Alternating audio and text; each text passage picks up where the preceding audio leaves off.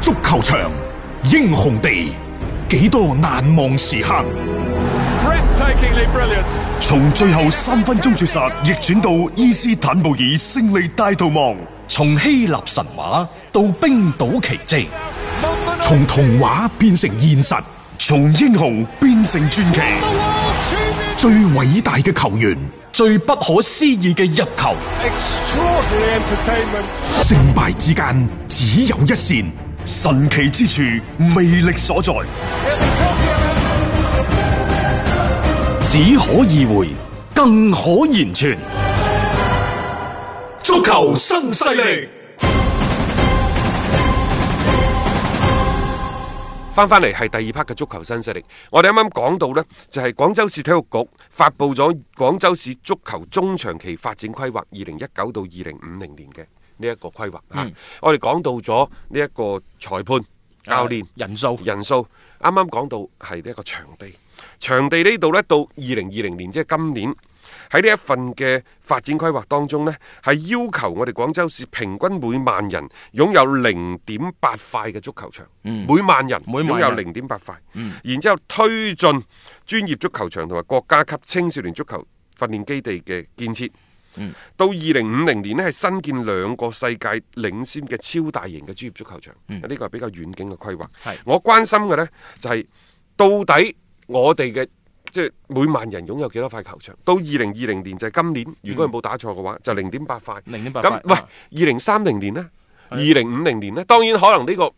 廣州市體育局呢，可能即係我哋組織幾多場比賽啊，打幾多場波得，但係呢個落地呢，就誒唔係話你話攞就攞嘅，所以就鼓勵街道行政村社會興建小型嘅足球場地。但係我啱我哋啱啱喺節目當中講到税收啊、資金嗰度有冇啲傾斜嚇？喺即係各地一啲體育經費嗰度有冇專門劃撥一啲補貼翻呢啲嘅？球場一句講晒，只要有補貼、有生意可做、有數為呢，一句講晒。咁啊，大家就會嚟噶啦嚇。即係呢個呢、個就需要就係話各方各面嘅一個群策群力，我覺得就並唔係話體育局嗰邊話我要馬上要達到點樣樣嘅嗰個嘅誒、呃、場地嘅數量就可以一蹴而就嘅。誒、當然呢個係一個幾好嘅一個嘅，即係我覺得成個指引嘅方案嚟啦，因為起碼好多嘅一啲數字列明晒出嚟，啊好多嘅指標係量化咗，就令到呢其實喺未來啊，我哋成個嘅足球嘅一個規劃呢，係更加有一個明確嘅方向。好啦，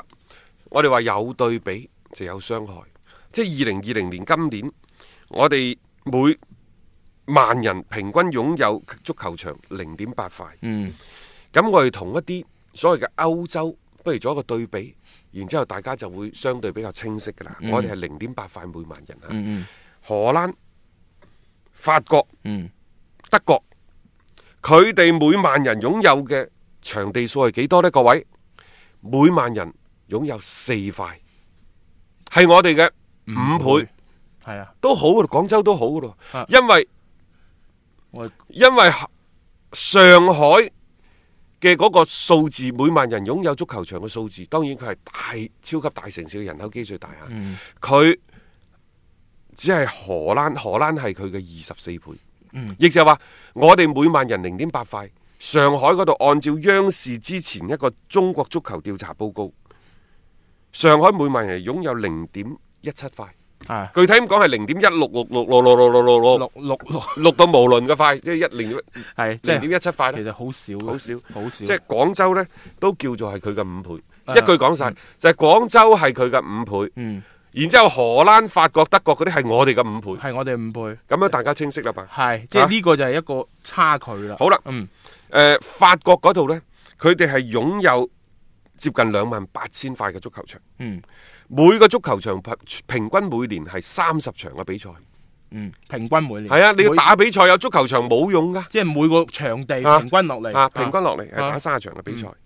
荷蘭呢，佢人數少，嗯佢係擁有大概七千塊嘅球場，佢平均每個場地每年有九十場比賽。嗯利用率都好 啊高，德國哦嗯亦都係每萬人四塊啊四塊四塊佢平均每塊嘅比賽呢係四十八場。嗯啊，咁你就可以睇到人哋嗰啲嗰個場地誒、呃一個所謂嘅每萬人嘅擁有率，並且佢哋賦予呢啲場地嘅一啲賽事嘅嗰個所謂嘅數量，其實係好有保證嘅。啊啊，咁當然啦，即係法國得嗰兩萬八，啊德國得嗰三萬三塊，荷蘭呢就七千塊到。我哋全國，我哋中國有幾多塊呢？我哋有五萬四千五百二十八塊足球場 啊，但係我哋人口基數大。大係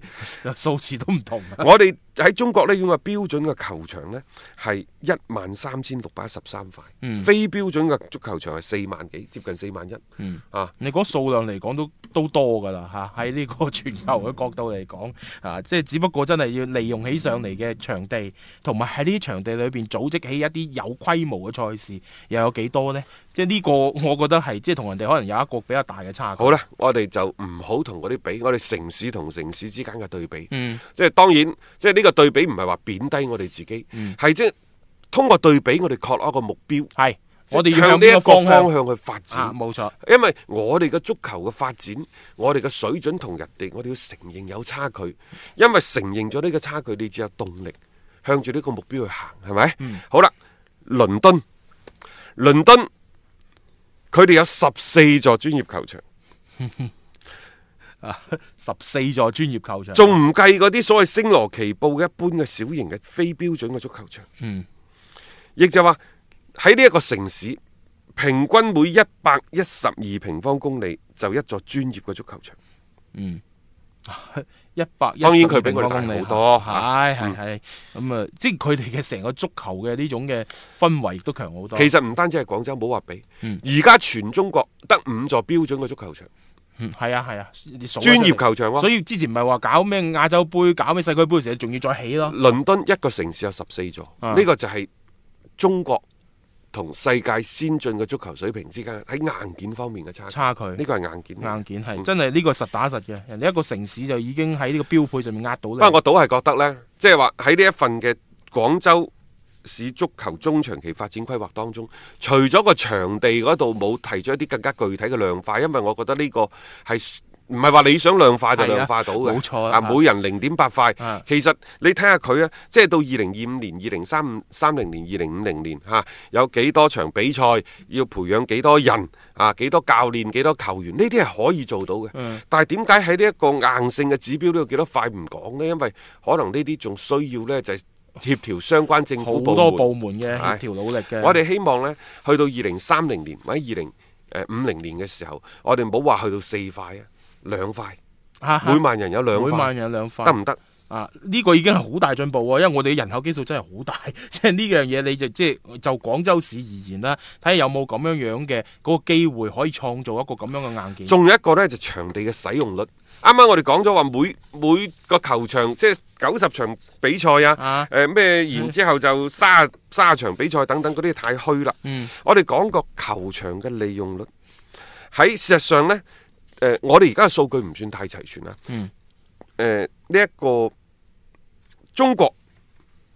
如果按照德國嗰個場地嘅使用率，德國而家取中間啦，嗯，佢係四十八場一年，四十八場係係啦。係啊四十八場一年，咁樣嘅話呢，即係就要求中國嗰個場嗰、個場地嘅利用率啊，佢係要達到二百五十場嘅比賽，二百五十萬場嘅比賽。嗯啊哈實際上我每哋而家只係用咗六十七萬場，嗯一年咁樣計翻落嚟。即係話、嗯德國嘅足進行足球賽事嘅數量係我哋嘅四倍。嗯，大概係咁，大概係咁啦。係啊，你要追佢上而家係去四十八場，啊一年一年塊場地，一塊場地。咁佢係我哋嘅四倍，亦就係我哋嘅場地呢，每年係十二場比賽，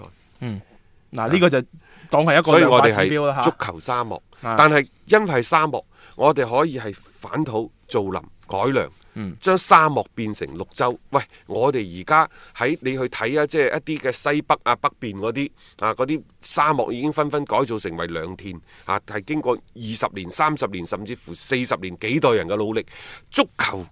嘅呢一個所謂嘅體系嘅建立，同我哋喺沙漠嗰度玉樹造林係一樣嘅。佢、同樣係需要一個堅持、持之以恒嘅長遠嘅規劃，幾代人嘅共同努力。嗯，咁先可以達到最終嘅一個目標嘅。係啊所以呢樣嘢點樣沉下心嚟，繼續放長線咁去做呢個嘅工程，其實係對於我哋嘅足球、本地足球好、中國足球都好啦，係一個我覺得實實在在嘅一個功夫，唔能夠馬虎嘅，一定要腳踏實地咁樣去行落去。我支持啊，即係話而家我哋足協方面嘅呢啊啲相關嘅一個工作，真係一定要為佢哋點讚啦。激情澎湃，不吐不快。足球新勢力，一個為足彩愛好者度身訂造嘅全新資訊平台北單體育，經已全面上線。